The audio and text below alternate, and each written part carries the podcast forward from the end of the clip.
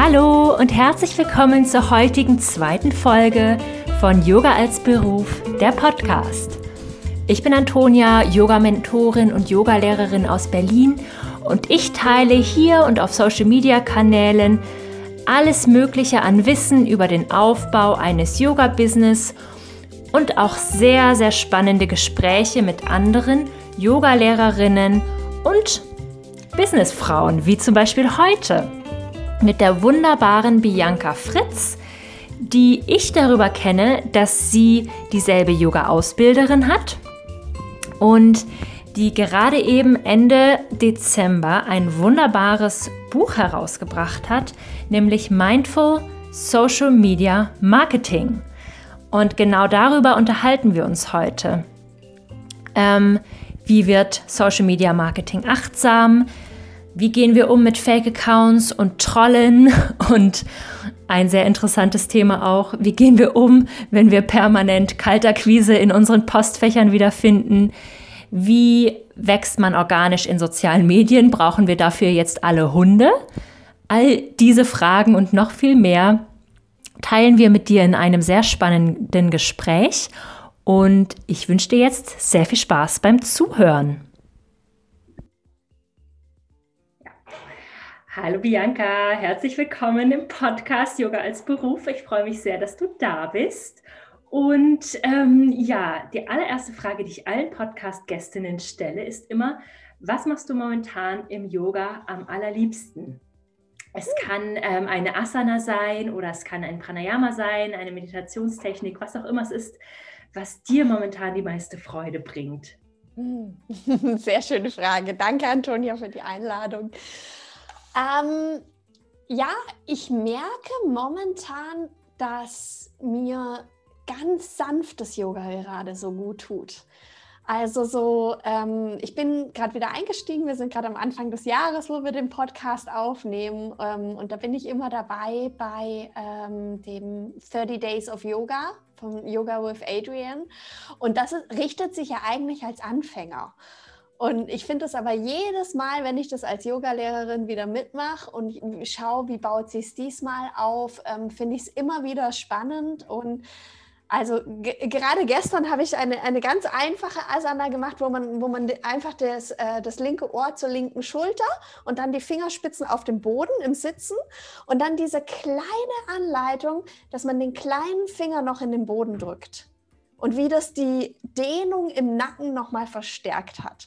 Also solche Feinheiten liebe ich im Moment. Solche Feinheiten, wo ganz kleine Muskeln anspringen, das ist das, wo man, womit man mich im Moment kriegt. Ja, schön. Ich habe tatsächlich heute Morgen auch dieses erste, das ist ja jetzt Breath dieses Jahr. Mhm. Oh, ich finde es einfach auch grandios. Ja. Man lernt einfach so viel das ist echt, das ist echt immer richtig toll. Und so viel Mühe, wie sie da reinsteckt in diese Challenges, jedes Jahr wieder. Unbedingt. Und ich finde auch, dass man bei ihr eine Entwicklung spürt jedes Jahr. Dass sie jedes Jahr ein bisschen anders anleitet und so. Also ich finde das richtig, richtig spannend zu beobachten. Ich mache das schon viele, viele Jahre mit. Also genau. Das ist ja richtig toll.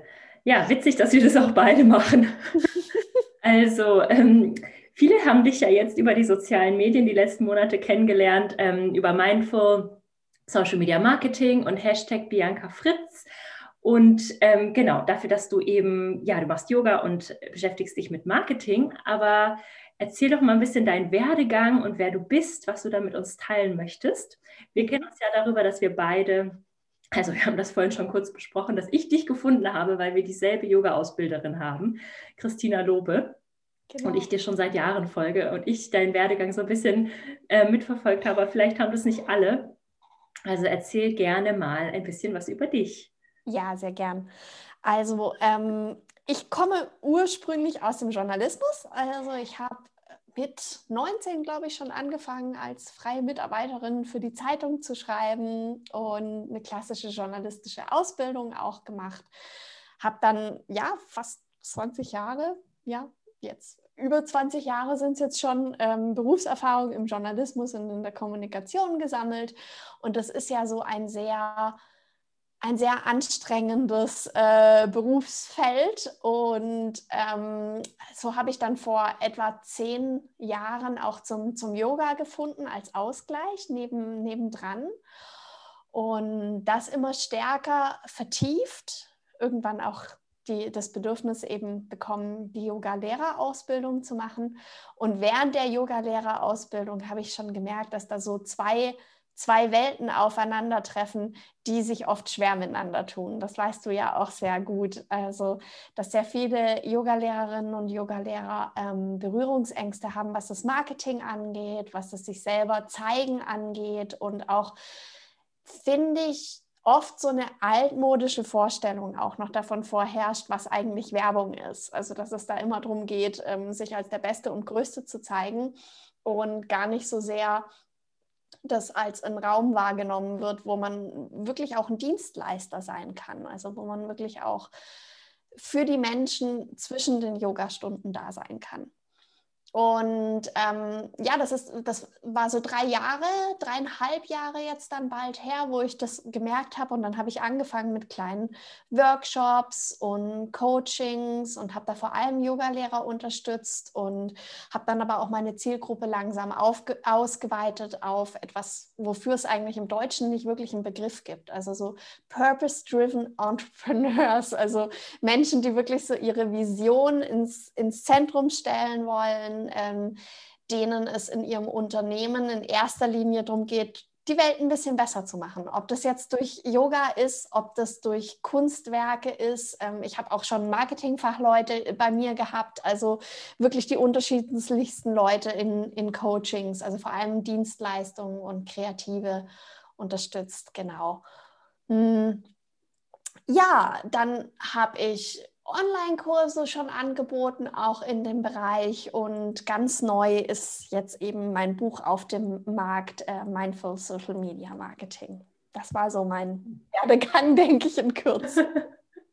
Wow, danke dir. Das ist so spannend. Das ist auch ähm, die meistgestellte Frage tatsächlich gewesen bei dem kleinen Fragebutton bei Instagram. Mhm. Wie ist es überhaupt dazu gekommen? Ähm, dass dieses Buch entstehen konnte? Wurdest du angesprochen? War das deine Idee? Wie war der Prozess? Wie fängt man an, ein Buch zu konzipieren? Mhm. Ob du uns da vielleicht ein bisschen was erzählen könntest. Ja, ja. Also ich gehöre zu den Menschen, die schon immer den Traum hatten, ein Buch zu schreiben, also schon als Kind. Und ähm, ich habe tatsächlich auch schon ein Buch rausgebracht mit Kurzgeschichten und so. Also von daher, ich habe auch schon so ein bisschen die, die, Verlagswelt kennenlernen dürfen, nicht nur als Journalistin, sondern auch in dem Bereich so ein bisschen, war auf Buchmessen und so. Also wusste so ein bisschen, was auf mich zukommt. Und habe dann für mich selber überlegt, ähm, für dieses Thema, ist es jetzt was, was ich gerne im, im Self-Publishing machen möchte? Ähm, was ja auch seine Vorteile mit sich bringt. Also einfach, dass man da super frei ist und natürlich dann auch am, am, Buch selber sehr viel mehr verdient. Oder ist es was, wo ich einen Verlag haben möchte? Und ich habe für mich entschieden, dass ich gerne einen Verlag im Hintergrund hätte. Zum einen, weil es, weil es mein erstes richtiges Buch ist und einfach diese, diese Power, äh, um in, den, in die Buchläden auch zu kommen und so doch sehr, sehr wertvoll ist. Was für mich aber auch tatsächlich ein ganz, ganz großer Grund war, war, ich wollte eine Deadline. Also ich wollte jemand, der zu mir sagt, bis dann und dann muss das Buch fertig sein. Das war mir tatsächlich wichtig. Und ähm, ich habe das Buch manifestiert. also ich habe es letztes Jahr in den Rau Rauhnacht-Journaling, ich veranstalte immer zwischen den Jahren so ein Rauhnacht-Journaling, wo man sich auch 13 Wünsche aufschreibt. Das stand auf jeden Fall auf einem meiner Wunschzettel mit drauf für dieses Jahr. Und ähm, als dann dieses Jahr die ganze Corona-Krise kam und mir auch klar wurde, okay, nicht jeder hat im Moment das Geld, auch ein, ein Coaching zu bezahlen und eine 1 zu 1 Begleitung und ich wollte aber mein Wissen nach draußen bringen, habe ich gedacht, okay, jetzt ist der richtige Zeitpunkt. Habe dann nochmal, ähm, auch auf einem Vision Board von mir ist es auch nochmal aufgetaucht und dann habe ich tatsächlich mich nur bei zwei Verlagen beworben ähm, mit meinem Exposé das hatte ich im Vorjahr auch schon halbwegs fertiggestellt, dieses Exposé, weil die Idee eben schon länger im Kopf war. Ähm, und einer der Verlage hat dann eben angebissen. Also eigentlich sogar mein Favorit, der Rheinwerk Verlag, hat dann angebissen. Genau, ja. Wahnsinn. Ähm, ich habe dir gesehen, also ich habe nur den, bislang den Ausschnitt gelesen, den du ähm, per E-Mail rumgeschickt hast, ähm, dass es ein ziemlich dickes Buch ist. Wie lange hast du dafür gebraucht? Ja, also es sind jetzt tatsächlich äh, 427 Seiten geworden. Und ich hatte gerade einmal viereinhalb Monate. Also wow. das war wirklich, ähm, das war Akkordarbeit. Also es gab in der Zeit, es gab keine Wochenenden. Es war klar, ich muss jeden Tag ein gewisses Pensum schaffen an Seiten und gleichzeitig, während ich quasi die neuen Seiten schreibe, natürlich auch schon die alten Sachen wieder überarbeiten, sich Gedanken machen über Grafiken machen. Also es ist ja mit dem Schreiben allein ist es nicht getan, sondern da ist ja auch wirklich noch ganz, ganz viel drumherum. Also es war wirklich, es war ein anstrengendes Jahr, aber es war auch enorm erfüllend, weil ich, ähm, ich liebte es einfach so tief in was einzutauchen und auch hier einfach mal in meinem, in meinem Büro verschwinden zu können und einfach nur, einfach nur die Dinge, die, die Fäden langsam zusammenzuführen. Also das hat mir selber so, so gut getan und hat mir selber auch meine eigene Methode nochmal klarer gemacht. Also da habe ich selber beim Schreiben nochmal ganz, ganz viel Klarheit auch gewonnen. Hm, wow. Ja, also wirklich herzlichen Glückwunsch, dass du dieses Mammutprojekt dann in viereinhalb Monaten geschafft hast. Das ist wirklich beeindruckend du hast ja auch ähm, noch andere Sachen, die du so nebenbei machst. Genau, also ich hatte noch meine 1 zu 1 Coachings, die nebenher ja. liefen. Ansonsten habe ich aber tatsächlich das Online-Business ein bisschen ruhen lassen in dieser okay. Zeit. Und was ich auch sagen möchte, ähm, ich finde immer, wenn man so, wenn man so intensive Phasen vor sich hat, gerade dann, auch wenn sich im ersten Moment so anfühlt, als ob das jetzt noch etwas ist, was, was zeitlich obendrauf kommt. Aber ich habe auch einen Coach gehabt. Ich habe das in der Zeit gebraucht. Jemanden, der einfach mir auf die Finger schaut und sagt, wie bist du im Zeitplan? Obwohl ich selber schon sehr, sehr konsequent und diszipliniert bin, aber ich hatte so Angst davor, die Seitenzahlen zu den Monaten mit hinzuschreiben und dann das Gefühl hinterher vielleicht am Ende zu haben, dass ich es nicht schaffe. Und tatsächlich war das aber so eine große Erleichterung, als es dann wirklich mal da stand. Aber das sind alles so Schritte, wo ein, Coach einfach wahnsinnig gut tut wenn einen jemand an die Hand nehmen kann und sagen kann, komm, wir machen das jetzt gemeinsam. Und Okay, wow, das mhm. ist wirklich spannend. Wie hast du denn den Coach oder die Coachin ähm, dazu gefunden? Ja, ähm, das ist tatsächlich eine, eine Freundin von mir und meine Erfolgspartnerin. Äh, Marie Weidbrecht heißt sie und sie hat sich auch so ein bisschen spezialisiert, Frauen zu helfen, die was Großes vorhaben in nächster Zeit, die zu begleiten. Ähm, und ich hatte bei ihr den großen Vorteil, dass sie tatsächlich auch aus der Verlagswelt kommt. Also bevor sie selber Coach okay. geworden ist, hat sie auch als äh, Lektorin in einem Verlag gearbeitet und kannte auch diese Welt. Und das war dann eine großartige. Okay, wow.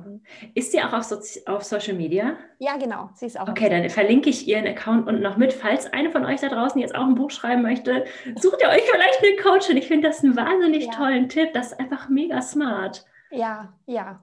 Ja. Also immer, wenn man was Großes vorhat, egal ob das jetzt ein Buch ist, ob man, ähm, ich finde auch, wenn man eine Yogaschule aufmacht oder ähnliches, also immer, wenn man das Gefühl hat, so, ähm, es ist was, was ich selber kaum überblicken kann, dann hilft dieser Blick von außen so enorm. Ja, ja. Das ist interessant. Spannend. Danke dir dafür. Gern. Ähm, außer dem digitalen Business und dem Buchschreiben, ähm, was machst du denn, ähm, was machst du denn noch? Also machst du auch Sachen offline? Unterrichtest du gerade Yoga oder hast du das mal regelmäßig unterrichtet? Ähm, ja, also ich habe es regelmäßig vor Corona in Yogaschulen hier in Basel unterrichtet. Eben, ich habe ja Anusara Yoga gelernt und ich habe das dann für mich ziemlich schnell mit dem Journaling verbunden, weil das einfach was ist, was mir auch sehr am Herzen liegt. Also wirklich das Schreiben von Hand, das Reflektieren von Hand und ich finde, dass das sehr, sehr gut zusammenpasst. Ähm, seit Corona unterrichte ich nur noch online und tatsächlich ähm, ist jetzt dieses Unterrichten für, ich sag mal, Fremde, ist jetzt tatsächlich ein bisschen unter die Räder gekommen bei mir. Also ich unterrichte jeden Morgen meine Familie. Wir machen jeden Morgen gemeinsam Morgen-Yoga. Ähm, aber andere Sessions mache ich im Moment nicht. Sehne ich mich wieder danach. Also ich möchte vor allem wieder Workshops anbieten. Ich möchte es auch mehr integrieren in meine eigenen Programme wieder, weil ich gemerkt habe, es hilft den Menschen auch beim Marketing, wenn man einfach mal aufsteht, wieder auf die Matte geht, sich kurz durchbewegt, ein paar Fragen von Hand beantwortet, dann kann man wieder anders rangehen, weniger verkopft auch an sein eigenes Marketing. Also von ja. daher möchte ich das auf jeden Fall wieder mehr, mehr einladen, auch in meinen Alltag, das Yoga unterrichten. Ja. ja, spannend, danke. Das ist ja echt cool. Ähm, also ich kenne dich ja schon seit vor ein paar Jahren online als Suki-Yoga, dein süßer, ja. süßer Hund. ähm, und eine Frage war, ähm, wie wächst man denn organisch in den sozialen Medien, wenn man vielleicht keinen Hund hat? Oder ist es dein Erfolgsgeheimnis? Vielleicht kannst du uns da ein bisschen noch was drüber erzählen. Also, ich komme ja ursprünglich aus dem Journalismus und es ist schon was dran an diesem Spruch, den Journalisten immer zu sich sagen, Kinder und Tiere ziehen immer. also, es ist einfach tatsächlich so, dieses ähm, Emotionen wecken ist natürlich sehr viel einfacher, wenn man so etwas hat, aber es geht auch auf eine andere Art und Weise. Also, organisch wachsen kann man, wenn man die Menschen emotional berührt. Und zwar so emotional berührt, dass sie dann das Gefühl haben, sie möchten antworten. Weil ähm, du, du hast es ja auch in deiner ersten Podcast-Folge schon so schön erzählt, eben der Algorithmus achtet ja enorm auf Interaktion. Das ist im Moment Interaktion, ist so das Social Media Gold, um organisch zu wachsen. Ähm, und übrigens nicht nur organisch, also auch die Anzeigen werden natürlich billiger, wenn ich weiß, wie ich meine Social-Media-Posts so formuliere und so gestalte, dass die Leute damit interagieren, dass sie das spannend finden. Also im Prinzip geht es auf Social Media darum, die Menschen wirklich von Mensch zu Mensch zu berühren. Mit seinen Geschichten. Ähm, Storytelling ist ein ganz, ganz großes Thema. Ähm, weil es eben die zweite Art und Weise ist, wie man jemanden berührt. Also das eine ist natürlich klar, die niedlichen Bilder, das ist das erste, oder auch die schönen Bilder reinziehen in den Post, aber danach muss ja noch was passieren. Also es muss im Post etwas passieren, damit die Leute dranbleiben und dass sie am Schluss das Bedürfnis haben zu antworten. Und das passiert eben, finde ich, besonders gut, ähm, wenn man Geschichten erzählt, oder wenn man Mehrwert gibt, darauf bist du schon sehr viel eingegangen. Also wenn man wirklich sein, sein Wissen teilt, den Menschen Aha-Momente beschert oder eben wenn man sie mitnimmt in ganz, ganz konkrete Geschichten aus seinem Leben. Wiederum auch nicht nur einfach, um eine Geschichte zu erzählen, sondern dass sie auch wieder was etwas lernen dürfen dadurch oder dass sie mhm. etwas ja sich wiedererkennen dürfen. Also wenn ich mal ein konkretes Beispiel gebe, ähm, ich habe zum Beispiel bei mir erzählt, dass ich eine ehemalige Schulkollegin wieder getroffen habe. Und mein Post beginnt mit den Worten, was Yogalehrerin ausgerechnet du? Weil ich so unheimlich schlecht war im Sport. Also im Schulsport ähm, war immer meine schlechteste Note und ich bin auch nach der letzten Sportstunde, die ich hatte, mit einer Sekt Flasche draußen gestanden und habe angestoßen, dass es endlich vorbei ist und hatte eigentlich so dieses Bedürfnis, mich nie wieder zu bewegen. nach diesem furchtbaren Schulsporterlebnis. Und dann war natürlich die Vorstellung, dass ausgerechnet ich nicht nur etwas mit Bewegung vertiefe, sondern das auch noch weitergebe, war für Menschen, die mit mir zur Schule gegangen sind, nicht nachvollziehbar. Witzig. Diese Geschichte habe ich dann eben erzählt in diesem Post und auch, es geht dann natürlich weiter in dem Post, warum ich gerade mit dem Yoga die Freude an der Bewegung gefunden habe. Ähm, und endet dann wirklich, ich habe versucht, eine Geschichte zu erzählen. Und bei einer Geschichte ist es ja immer gut, wenn man am Schluss den Anfang wieder aufgreift. Und es endet dann damit, dass ich sie quasi darauf hinweise, ja, aber Moment mal, bist du nicht in der achten Klasse sitzen geblieben wegen Mathe und hast jetzt Stat Statistik studiert.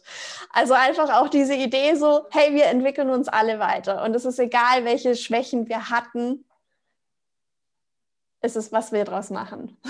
Äh, ja, das ist echt ja. brillantes Storytelling. Also ich gucke ja auch super gern deine Stories und manche, also man merkt ja gutes Storytelling dann, es ist ja wie beim Anusara-Yoga, die Yoga-Klasse bleibt über Jahre im Kopf hängen, Richtig. wenn die Lehrerin das Thema gut eingebracht ja. hat. Ich kann mich ja. an Yoga-Klassen von vor fünf Jahren noch erinnern, weil die wow. Geschichte so gut war. Und bei dir kann ich mich zum Beispiel daran erinnern, wie du in Paris warst und dein Buch im Café geschrieben hast. Also ja. ich habe einfach dann in dem Moment dieses Bild von dir im Kopf gehabt, wie du da sitzt und ganz zufrieden tippst und andere Künstler um dich herum siehst.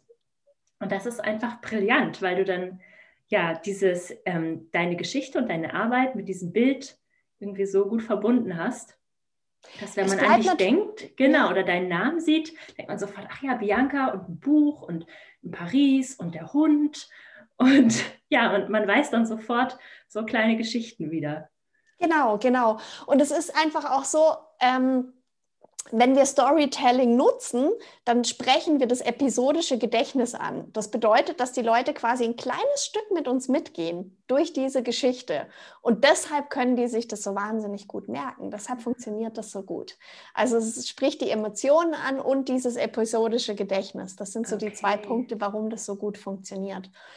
Und ähm, was ich auch noch sagen wollte, ist, dass viele Leute haben dann das Gefühl, ja, aber Posts sollten doch eigentlich kurz sein. Oder ich habe ja auch auf Instagram, habe ich ja nur 2200 Zeichen, wie will ich denn da eine Geschichte erzählen? Und ähm, da wollte ich einfach noch sagen, dass es tatsächlich auch eine Frage der Wortwahl ist, dass auch ein einzelnes Wort schon eine Geschichte erzählen kann. Also ähm, ich, ich gehe aus der Tür hinaus ist kein Bild. Das ist nichts, wo, wo ich was habe. Aber ich rausche nach draußen zum Beispiel. Allein schon, dass man dieses Wort ändert, dass es ein aktives Verb wird. Habe ich ein Bild im Kopf, weiß ich, spüre ich den Luftzug, wie diese Person an mir vorbei rauscht. Also ja. Storytelling ist nichts, was wahnsinnig groß ausarten muss, aber kann, weil wir eben durch Storytelling wiederum die Leute auch mitnehmen und sie bleiben auch dran bis zum Schluss. Okay, wow, das, das ist echt richtig gut. Und ist das auch Thema in deinem Buch? Ja, ist es auch Thema in meinem Buch. Ja. Okay, also kauft alle das Buch. Ich glaube, wir brauchen das. Wahnsinn, okay, Storytelling. Da muss ich mich noch mehr mit beschäftigen. Danke für diesen Anstoß. Hm, sehr gerne. Ähm, dann eine Frage, die jetzt so speziell von mir kommt, ist, mhm. wie wird Social Media Marketing eigentlich achtsam oder hm. mindful? Mhm. Weil die sich ja, wenn man das erstmal so sieht, denkt man sich ja, ja, das eine ist ja mein Handy und das ist ja irgendwie elektronisch Richtig. und das andere ist ja irgendwie mein Leben. Ja. Also wie wird es, wie wird es so achtsam? Ja, ja. Also ich finde, das hat zwei große Komponenten. Das eine ist wirklich äh, die, die Marketing-Ebene, dass man da von Anfang an sagt, man möchte eine Ebene tiefer graben, man möchte tatsächlich ähm, an seinem Warum, an seiner Vision ansetzen und von dort aus das Marketing gestalten. Ich finde, das ist das, er, das Erste, ähm, was wirklich so diesen, diesen achtsamen Aspekt ausmacht, dass man sagt, okay, man geht eben nicht als erstes raus und macht eine Marktanalyse, wie es in vielen anderen Marketingmethoden ist, sondern man geht erstmal nach innen und sagt, wofür bin ich hier? Was will ich eigentlich wirklich in die Welt bringen? Wie kann ich das mit meinen Stärken verbinden und so weiter. Also das ist so das Erste, wo ich sage, da unterscheidet sich das ähm, Mindful Social Media Marketing von einfach nur Social Media Marketing. Und das Zweite ist natürlich, dass, ähm, und das betrifft jetzt nicht nur die Leute, die Marketing machen, sondern jeden, der Social Media nutzt, dass man sich überlegt, wie integriere ich das in, in meinen Alltag? Also wie schaffe ich Routinen, dass ich nicht in die in, in die Sucht, in dieses Festziehen, was wirklich bei Social Media so, so leicht passiert, dass ich da nicht mit hineinfalle. Weil das ist etwas, was ich ganz, ganz oft beobachte, ähm, dass Menschen sagen, Social Media Marketing funktioniert für mich nicht, weil das braucht so viel Zeit. Aber wenn man mal genau schaut, was haben sie denn in der Zeit gemacht, dann haben sie selber gar nicht so viel ähm, produziert und auch nicht gezielt Kontakte gesucht oder so, sondern sie haben sich halt treiben lassen. Und das ist überhaupt nicht böse gemeint oder so, weil das passiert jedem von uns. Social Media ist so gemacht, dass wir von Post zu Post gehen, dass uns genau das angezeigt wird, was uns interessiert. Die sind extrem clever mit ihrem Algorithmus und ziehen uns dort richtig, richtig rein. Aber wie schaffen wir es, uns da, da wieder von zu lösen und den Algorithmus wirklich für uns zu nutzen? Weil für uns ist das ja wirklich was, eigentlich was Großartiges, dass auch unsere Posts wirklich nur den Leuten angezeigt würden, die, die sich auch dafür interessieren. Also auch mal die, die, die positive Seite sehen und Arbeitsroutinen schaffen, Workflows schaffen, dass es einen einfach nicht erschöpft, sondern dient, dort auf Social Media unterwegs zu sein. Ja. Das ist der zweite große Aspekt von der Achtsamkeit. Mhm. Ja, das ist total wichtig. Das versuche ich auch in meinen Mentorings, wenn wir beim Thema Social Media angekommen sind, so beizubringen, dass man sagt, wirklich erstmal 15 Minuten interagieren, gezielt kommentieren, gezielt posten, gezielt Kom Kommentare und Nachrichten beantworten und bloß nicht anfangen, rumzuscrollen und die Stories von anderen Leuten zu gucken. Weil in dem Moment wird man da halt reingezogen. Genau. Und genau. die Zeit rennt einem davon und das ist so interessant. Und dann haben die anderen wieder süße Hunde und süße Babys. Und dann kommt eins zum anderen und die erste Stunde ist vorbei. Oder und erzählen schöne Geschichten. Genau, erzählen tolle Geschichten.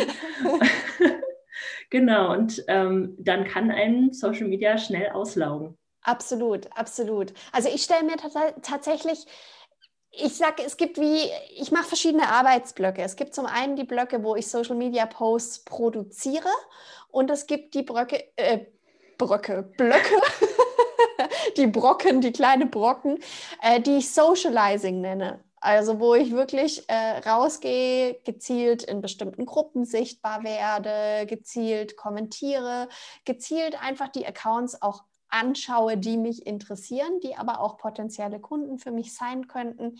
Und da stelle ich mir auch einen Wecker. Das sind kurze Zeit, äh, tägliche Blöcke, wo ich mir einen Wecker stelle und wo ich vorher festlege, was tue ich in der Zeit. Mhm. Und okay. alles andere, was auf dem Sofa passiert mit Scrolling, ist halt kein Marketing. Das ist mein Freizeitvergnügen. Wenn ich das immer noch machen möchte, liegt das in meiner Verantwortung. Aber ich kann dann nicht sagen, mein Marketing glaubt mich so aus. Das stimmt einfach nicht. Ja, ja, ja, ganz genau. Das ist eh auch so. Sehr gut, danke dir für diese tollen Insights. Gerne. Ähm, ganz, ganz kurze Zwischenfrage. Arbeitest du eigentlich komplett allein oder hast du eine Assistentin, virtuelle Assistentin oder irgendwas? Ich bin tatsächlich noch ein wenig auf der Suche okay. nach einer virtuellen Assistentin. Also ich weiß, dass das dieses Jahr für mich ansteht, dass ich ähm, ein oder zwei Menschen mit in mein Team integrieren möchte. Am liebsten jemanden, der auch, der vielleicht selber ein Online-Business bilden, ähm, gründen möchte und da wachsen möchte und verschiedene Dinge lernen möchte ähm, und jemand erfahreneren. Also so, ja, es, es steht an für dieses Jahr. Im Moment bin ich noch allein, ja. Okay, manifestierst du dir das? Genau. toll, toll, richtig, richtig gut. Ähm, dann ähm, eine Sache, die mich momentan auch umtreibt, so ein bisschen Fake-Accounts, Trolle, der Umgang damit und eine Sache, die mich auch wirklich wirklich nervt, Kaltakquise. Und irgendwelchen Leuten, hey Antonia, ich habe dich gesehen, du hast was kommentiert bei Laura Marlina Seiler, da haben wir ja voll viel gemeinsame Interessen und wie läuft es denn bei dir so? Ich wollte mich mal austauschen. Und ich kriege da wirklich zu viel. Das nervt mich. Also manchmal blockiere ich direkt oder ich schreibe dann einfach irgendwie so, ähm, kein Interesse, nerv mich nicht mit deiner Kaltakquise. Und ich weiß, das ist super unfreundlich und ich möchte so nicht sein, aber das kommt ja jeden Tag. Ja. Wie geht man damit um? Ja, also ähm, vielleicht hilft dir auch ein Perspektivwechsel, weil es ist ja, ja cool, dass du das selber merkst, dass dich das so nervt. Dadurch ist schon mal sicher, dass du das nicht machst. Ja, definitiv. Das ist schon mal gesichert. Also das, ja. ist, das ist großartig. Das ist ja. schon mal so der erste Perspektivwechsel. Okay, keine Kaltakquise, meine Lieben. Auf gar keinen Fall funktioniert nicht. Ja, ja, absolut. Also es ist wirklich, ähm, ja, wie geht man damit um? Also ich persönlich ignoriere es meistens einfach ja. nur. Und ähm, hin und wieder, wenn ich das Gefühl habe, dass sich da jemand jetzt hat reinziehen lassen in irgendeine Methode, dann antworte mhm. ich auch mal und sage, dass ich, dass ich es wirklich unangenehm finde und dass ich nicht glaube, dass sie damit Erfolg haben werden. Ja. Er hat es schon ein paar Mal in den Fingern gejuckt, dann hinzuschreiben, so, kommt doch lieber zu mir, wenn ihr wissen wollt, wie es richtig geht. Aber ähm, ich habe es nicht getan, weil es wäre ja dann exakt dieselbe Form von Kaltakquise gewesen. Ja. Hat mich ein paar Mal in den Fingern gejuckt, aber ich ja. habe es dann doch sein lassen, weil ich gedacht habe, okay, wenn es euch interessiert, dann schaut ihr bei mir auf dem Account vorbei. Ähm, aber es scheint euch nicht wirklich zu interessieren, weil es sind ja oft auch äh, Marketing-Coaches, die dann Marketing-Coaches anschreiben, wo ich mich dann frage, wart ihr vorher auf meinem Profil? Habt ihr geschaut, was mm, ich mache? Ganz genau, ganz Habt genau. ihr vielleicht gesehen, wie oft ich schon über Kaltakquise gesprochen habe und wie das nervt? Also offensichtlich ja, nicht. Offensichtlich nicht. Und da Sie kein Interesse an mir haben, habe ich kein Interesse an Ihnen. Ähm, wenn Sie sehr aufdringlich sind, blocke ich Sie. Meistens ignoriere ich Sie einfach nur. Ja. Also das ist einfach das, ich glaube, eine gewisse Gelassenheit. Ähm, die Leute werden schon noch merken, dass es nicht funktioniert. Mhm. Ähm, ja, ich glaube, viel mehr Manchmal, kann ich da gar ja. nicht dazu sagen, was das Thema Kaltakquise angeht. Manchmal tut es mir auch so ein bisschen leid. Ich habe so das Gefühl, dass da ganz oft so sehr, sehr junge Menschen ja. reingezogen werden in irgendwelche Programme. Wo, da ja. steht ja auch dann nicht irgendwie dahinter, in welchem Programm die waren. Und die haben das dann wahrscheinlich irgendwie quasi beigebracht bekommen und große Versprechen bekommen, dass sie damit jetzt irgendwie ganz viel Geld verdienen werden. Und das tut mir dann wirklich leid. Also das genau das sind diejenigen, wo ich dann eben doch mal antworte und sage, dass ja. ich finde, dass sie das einfach mal gehört haben, dass sie das wissen. Ja, ja. Weil eben, wenn nie jemand antwortet, woher sollen sie es wissen? ja, stimmt. Okay. Und wie gehe ich jetzt mit Fake-Accounts und Trollen um und woher weiß ich, welche das sind? Hm. Ich weiß, da gibt es im Moment so eine ganz große Welle, dass äh, die Leute ihre, ihre eigenen Follower durchgehen und anfangen, die zu löschen, da so ein bisschen aufzuräumen. Und ich bin da selber so ein bisschen zwiegespalten, muss ich sagen, weil ich es auch nicht so einfach finde. Also ehrlich gesagt wäre es mir momentan zu viel Arbeit, mich hinzusetzen und alle möglichen Accounts durchzuschauen und zu schauen, steckt da ein echter Mensch dahinter oder nicht. Ähm, auch das Risiko, dass ich Menschen lösche, weil ich denke, die sind nicht meine Zielgruppe ähm, und mich vielleicht vertue. Also äh, mhm. äh, vielleicht haben sie es einfach nur noch nicht gezeigt auf ihrem Account. Also ich stehe dem hingehen und jede Menge Follower löschen, um aufzuräumen in seinem Account und dadurch, die Idee dahinter ist ja eine höhere Interaktionsrate dadurch zu generieren. Ich stehe dem so ein bisschen kritisch gegenüber. Also ich nutze meine Zeit selber gern lieber anders. Aber es gibt natürlich Ausnahmen. Also wenn man jetzt merkt, ähm, ich habe das gerade gesehen ähm, bei der Kati. Oh, die Arme, das habe ich auch gesehen. Kati Ursinus. Kathi ja. Ursinus, genau, dass, dass anscheinend äh, sie Opfer geworden ist von einer Attacke, von der ich so auch noch nie gehört habe, nämlich dass jemand ganz viele Follower für sie gekauft hat, wo man im ersten Moment denkt, ja, ist ja nett, wenn jemand Follower schenkt. Aber natürlich sind das eben, wenn, wenn das so in der Masse kommt, und das waren, glaube ich, jede Menge Follower aus Japan, dann kann das einem Account tatsächlich schaden. Also da sieht ja dann auch Instagram, da, dass da was nicht stimmen kann. Also da ist ja der Instagram-Algorithmus schlau genug. Also wenn das so in Masse kommt, dann würde ich tatsächlich auch hingehen, löschen, vielleicht eine Zeit lang den Account auf privat schalten, ähm, wenn die, diese Welle nicht abebbt und so. Also wenn das Überhand gewinnt, dann muss man handeln. Aber wenn das jetzt nur Einzelne sind, Klar, wenn man es direkt mitkriegt, wenn sie einem folgen, dann schmeiße ich sie auch raus. Aber sich jetzt wirklich hinzusetzen und diese Säuberungsaktion zu machen, da bin ich noch nicht ganz davon überzeugt, dass hm. das ist. Ich weiß nicht, wie siehst du das denn? Ja, ich ähm, habe es auch noch nicht so richtig gemacht, weil ähm, das sind halt oft private Accounts. Und mhm. mir folgen aber auch so viele Frauen, die auch einfach ihre Accounts auf privat haben und ich sehe dann irgendwie den Nutzernamen und ich weiß einfach nicht. Genau. Also meine Mutter hat auch so einen Account ohne Bild und so privat, wo man nichts sieht, wenn man ihr nicht zurückfolgt. Und das wäre dann total schade, wenn man die aus Versehen rauslöschen würde. Ja. Ja. Ähm, genau, ich hatte jetzt, als der Podcast rausgekommen ist vor zwei Tagen, hatte ich so eine Welle von neuen Followern, wo ich dann auch erstmal dachte, oh nee, jetzt kommen ganz viele Trolle. Und dann dachte ich, okay, nee, du hast was Neues rausgebracht. Es ist ja auch klar, dass ähm, da jetzt ein paar mehr Leute dazugekommen sind. Keine Panik. Dafür ähm, machst du es ja auch. Genau. Ja, aber ähm, gerade wenn man diese, diese Negativbeispiele dann sieht ähm, bei großen Accounts, dann denkt man gleich so, oh Gott, oh Gott, eine Attacke. Ja. genau, ja. aber ich habe das auch noch nicht gemacht. Ähm, ja, ähm, ich habe auch mal per Kaltakquise, und ich werde den Namen jetzt nicht nennen, aber ein großer Instagram-Coach hat sich bei mir gemeldet und hat mir ungefragt Tipps gegeben. Und das war auch einer seiner Tipps, ähm, dass ich doch mal bitte ähm, die, die Zahl derer vermindern sollte, denen ich folge, weil das würde ja unprofessionell aussehen, was ich überhaupt nicht richtig finde. Mhm. Und dass ich meine, genau, dass ich die Leute durchgehen soll, die mir folgen und die rauslöschen, die nicht mit mir interagieren. Also ganz toller Tipp ich kann doch so vielen Leuten folgen, wie ich will. Das muss ja nicht in einem bestimmten mathematischen Verhältnis zueinander stehen. Das ist, das ist sowas von 2012. Ja. Also ja. totaler Blödsinn. Ja. Ich meine, ich glaube, die Idee, die dahinter steckt, ist ja, äh, dass Instagram und Facebook die allgemeine Interaktionsrate auch mit beachten in ihrem, ähm, in ihrem Algorithmus. Also das eine ist ja, dass, dass quasi die Inhalte den Menschen angezeigt werden, die mit uns interagieren. Und da ist es ja eigentlich völlig egal, ob wir auch noch welche mit drin haben, die nicht mit uns interagieren. Aber das andere ist wie so diese globale Interaktionsrate, also im Verhältnis, wie viele Follower hat sie, wie viele interagieren davon? Ja, das wird mit Sicherheit ein Teil vom Algorithmus ausmachen, aber ich glaube, dieser Algorithmus besteht aus mehreren Zehntausenden ähm, Faktoren und ich glaube nicht, dass der so wahnsinnig hoch gewertet wird. Ganz genau wissen wir es nicht. Mhm. Ähm, das wissen nur die Leute, die bei Instagram oder Facebook diesen Algorithmus schreiben.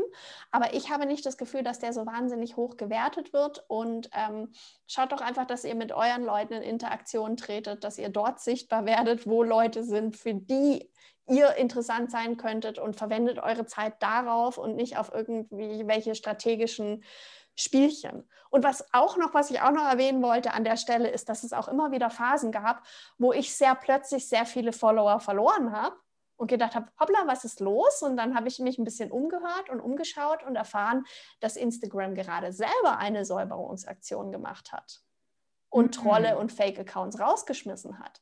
Also ist ja wunderbar, wenn die die Arbeit für uns übernehmen ja. und wir die nicht da rein investieren. Das gerne, ja. Ja.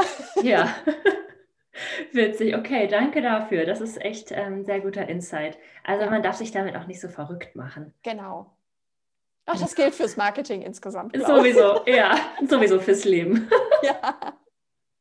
ähm, eine Frage war, wenn ich ein kostenloses Angebot habe, bei mir ist es ja zum Beispiel der Podcast, also ein großes Medium oder ein Blog oder ein YouTube-Kanal, ähm, wie vermarkte ich das irgendwie effektiv, ohne den Leuten auf die Nerven zu gehen, aber so, dass mehr Leute auf mich aufmerksam werden?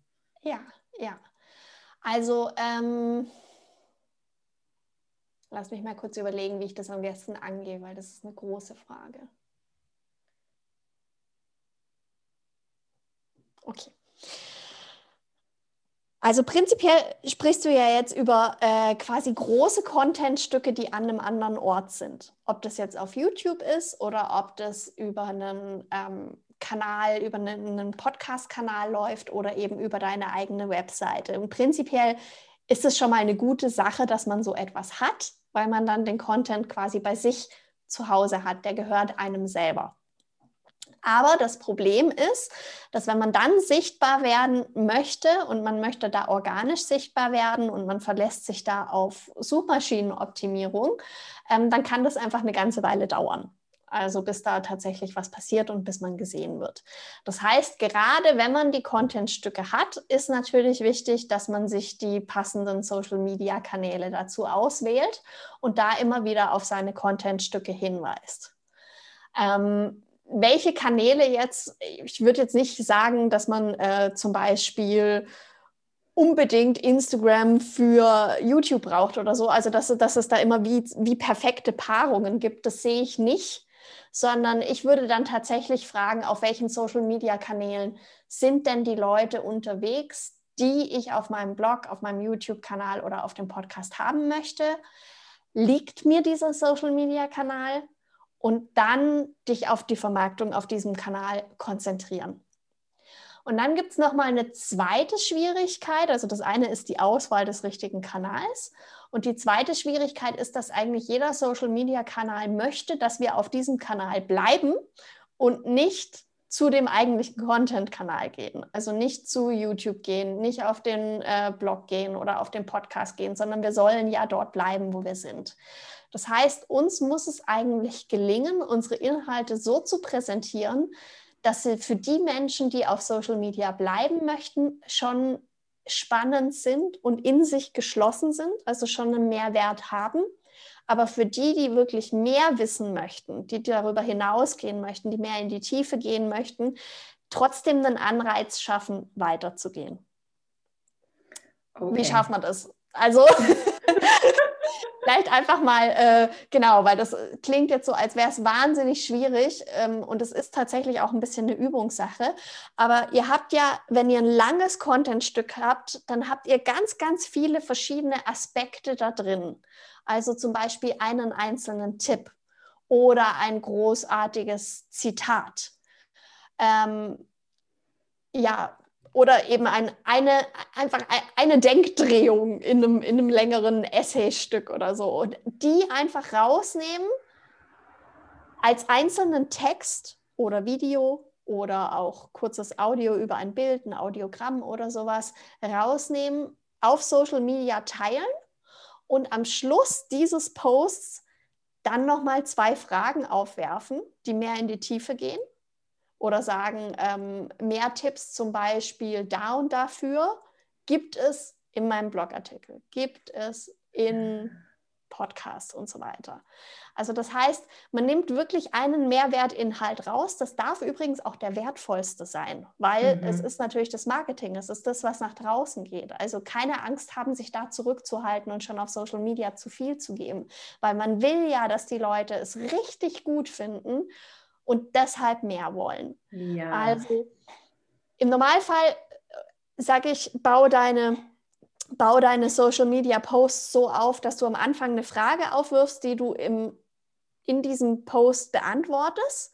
Wenn der Post aber als Werbung für ein größeres Contentstück extern stehen soll, dann gibt es eigentlich zwei Stellen, wo man eine Frage aufwerfen muss. Am Anfang vom Post, dass die Leute den Post lesen, ihre Antwort bekommen und am Schluss weitergehende Fragen, tiefgehende, tiefergehende Fragen, damit sie dann nochmal die Anregung bekommen, weiterzugehen. Hm, okay, super. Ja, danke dafür.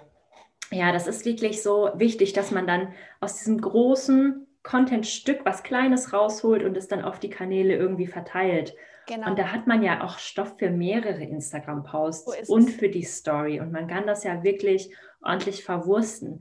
Man kann ja auch nie davon ausgehen, dass jede, jeder, der einem folgt, ähm, alle Posts sieht und alle Stories schaut. Ja. Deswegen ruhig wiederholen und wiederholt darauf hinweisen, weil es ist auch so, dass ähm, manchmal muss man fünfmal darauf hingewiesen werden und dann erst klickt man das YouTube-Video an, weil man es in dem Moment gerade erst die Zeit hat.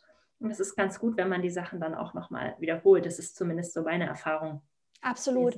Und auf Social Media stehen uns ja auch noch unterschiedliche Formate zur Verfügung. Also ich kann denselben Inhalt als Video posten, wo ich einfach in die Kamera spreche und das erzähle. Ich kann ihn als ein Zitate-Post machen, äh, wo ich einfach einen Satz rausgreife oder eben als äh, schönes Symbolbild und der längere Text, der da tiefer drauf eingeht. Also ist es derselbe Inhalt, lässt sich in mehreren Formen auch verwursten, sage ich jetzt einfach mal. Also hm. Also in jedem Blogpost, in jedem Podcast stecken unheimlich viele Social-Media-Posts, wenn man sie sehen möchte. Ja. Ja. Oh, super, danke dir dafür. Das ist wirklich wahnsinnig hilfreich. Und gerade auch für die Yoga-Lehrerinnen da draußen. Ich meine, wenn man in einem YouTube-Video irgendwie eine besondere Asana hat, dann kann man darüber auch einen Post schreiben und dann nochmal sagen, schaut das YouTube-Video, dann seht ihr in Aktion, ähm, wie man es aufbaut. Oder also man kann ja wirklich, man kann das Thema aufgreifen, man kann die Haltungen aufgreifen, die Atemtechniken und alles Mögliche. Das genau. Yoga ist so dankbar für Social Media. Ja, finde ich auch, finde ich auch. Es ja. ist wirklich ein wunderschönes Thema. Und ähm, eine Sache ist mir jetzt gerade noch eingefallen, wo du das gesagt hast, dass man natürlich auch bei der Beschreibung seines Contents auf der Plattform, wo man ihn jeweils zur Verfügung stellt, wirklich auf Suchmaschinenoptimierung achtet. Also wo du jetzt eben gemeint hast, wenn, wenn eine besondere Asana dabei ist oder so, ja, dann schreibe diese Asana unbedingt auch in deinem Beschreibungstext. Also schreib nicht nur 20 Minuten Morgen-Yoga, sondern schreib, welche besonderen Asanas da drin vorkommen, was die für eine Wirkung haben, warum, wie, wie sich dein Morgen-Yoga von anderen Morgen-Yoga-Klassen unterscheidet. Alles, wonach Menschen suchen könnten also nutz wirklich diesen Beschreibungstext. Gerade auf YouTube, YouTube und Google gehören zusammen. Das heißt, ja. YouTube-Videos Videos werden gut bei Google gefunden. Verwende wirklich Zeit und Energie auf die Beschreibung deines Videos, besonders wenn du dir schon so viel Mühe gegeben hast, ein schönes Video zu produzieren. Dann wäre das wirklich verschenkt, wenn du dann nur noch eine kurze Beschreibung mit reinmachst. Ja, das ist, das ist echt gut. Und man hat da relativ viel Platz unter einem YouTube-Video, ja. was zu schreiben. Und man kann da ganz viel einstellen und so weiter. Und man kann einen YouTube-Kanal, ähm, Trailer oder gefeaturtes Video machen. Also ähm, genau, so ein Willkommensvideo. Genau. Also man hat wirklich so viele Möglichkeiten bei, gerade bei YouTube, aber eben auch natürlich SEO ist auch total toll bei, ähm, bei Blogposts mhm. zu verwenden. Ja. Genau. Ja, danke dir dafür so tolle Insights. Ähm, jetzt wollte ich dich noch fragen, so ein bisschen als letzte ähm, Frage, falls du das mit uns teilen möchtest, was sind so deine Träume und Pläne für die kommende Zeit? ich bin gerade tatsächlich selber noch in so einem, in so einem Visionierungszustand. Ähm, also so, was, was sind so die nächsten Sachen, die ich erreichen möchte? Ich wünsche mir tatsächlich, dass ich ähm, mein, meine ganzen Marketingstrategien des Journaling und des Yoga noch mehr verbinde, dass ich die noch mehr zusammenbringe und noch klarer zeige, warum die bei mir zusammengehören. Das ist auf jeden Fall etwas, was ich machen möchte dieses Jahr. Ähm, ich bin gerade dabei, ein, ein, ein Häuslein in Andalusien zu mieten und hoffe, dass ich doch noch weg kann diesen Winter.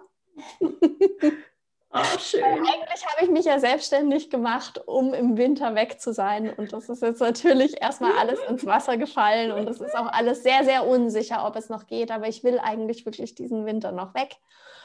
Das ist tatsächlich ein ganz großes Ziel von mir auch. Ähm, ich möchte, wie gesagt, ein kleines, ein kleines Team bilden.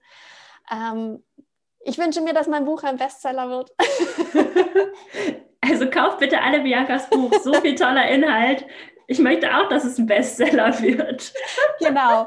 Und ich möchte dann die Menschen, die, die sich wünschen, nachdem sie das Buch gelesen haben oder auch wenn sie sagen von Anfang an, sie wünschen sich Unterstützung, ähm, die möchte ich dann auch auffangen mit einem Kurs zum Buch. Also, dass ich ihnen ah, wirklich ah, ja. helfe, diese Mindful-Strategie für sich anzuwenden. Weil manche Menschen können das direkt mit dem Buch. Ähm, es, ist, es ist möglich, es sind alle Fragen mit drin. Man kann seine eigene Strategie aufstellen.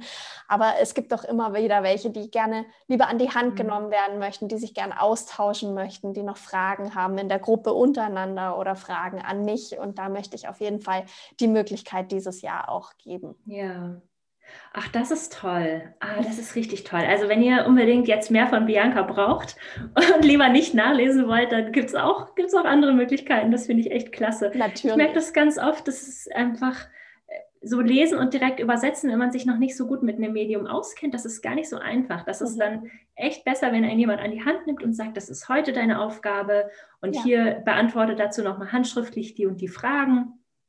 Ähm, so mache ich das ja in meinem Mentoring auch und ich finde, das ist wahnsinnig wertvoll. Genau, ähm, genau. Schön ja. individuell. Ja. ja. Schön. Ja, und ähm, wo kann ich die Zuhörerinnen finden? Also mein Haupt-Social-Media-Kanal ist tatsächlich auch Instagram. Und da bin ich zu finden unter Hashtag Bianca Fritz, also Hashtag ausgeschrieben. Ähm, meine Webseite biancafritz.com da wird es auch in nächster Zeit ganz viele tolle Freebies geben, zum Beispiel ein Quiz, ob man schon auf dem richtigen Social-Media-Kanal ist oder auch mhm. Eine Checkliste, was einen guten Social-Media-Post ausmacht, weil da gehört ja so viel mit rein und dass man sich das einfach nicht immer alles merken muss und so. Also da wird in den nächsten Monaten auch noch ganz, ganz viel passieren und es Zusatzinhalte geben zum Buch auch, ja. Ah, das ist toll. Und dein Buch, ist es überall im Handel schon erhältlich? Genau, das ist am 18. Dezember ist das rausgekommen. Mit Corona hat es auch mitunter ein wenig gedauert, aber jetzt mhm. inzwischen müsste man es eigentlich in jeder Buchhandlung bestellen können. Über die großen Buchhändler online kriegt man es auch. Und auch der Verlag ähm, schickt es versandkostenfrei nach Deutschland, Österreich und Schweiz. Also man ah, kann es auch beim super. Verlag direkt bestellen. Ja. Okay, super, danke dir. Ich werde das alles auf jeden Fall unten in die Show Notes reinmachen. Da müsst ihr einfach nur Dank. auf den Link klicken. Ja. Ähm, genauso wie deine Coachin. Ähm, das ist ja vielleicht für einige auch noch ähm, interessant. Und dann danke ich dir von Herzen für deine, deine weisen Worte und dass du alles so äh, ja, tiefgründig mit uns geteilt hast. Danke dir. Ich danke dir ganz, ganz herzlich auch für den wunderschönen Podcast, den du hier geschaffen hast und deine Arbeit, weil ich glaube, wir haben eine, eine ähnliche Vision, eben die Menschen darin zu unterstützen, dass, dass sie in die Sichtbarkeit gehen und dass sie auch leben können von dem, was sie lieben. Ja, ganz genau. Danke dir. Wenn dir die heutige Episode gefallen hat, dann freue ich mich sehr, wenn du sie vielleicht mit einer anderen Yoga-Lehrerin teilst oder jemandem, der auch mehr über Social Media Marketing lernen möchte. Ansonsten freue ich mich schon, nächste Woche wieder eine Podcast-Folge mit dir zu teilen. Und wenn du Fragen, Anregungen und Vorschläge für Podcast-Gästinnen hast, dann schreib mir sehr gerne eine E-Mail oder auf Instagram unter yoga als Beruf. Viele liebe Grüße und Happy Yoga Business Aufbau. Deine Antonia.